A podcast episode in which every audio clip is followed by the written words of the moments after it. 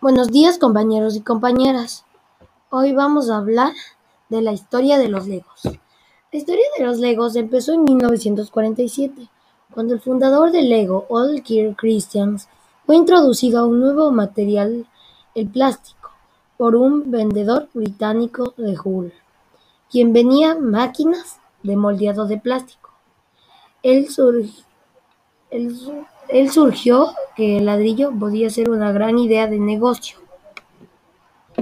Y así se crearon los ladrillos de Lego con los que ahora se podemos nosotros crear sets de Lego de películas o de ciencia ficción. Muchas gracias por escuchar. Nos vemos en el siguiente capítulo. Adiós.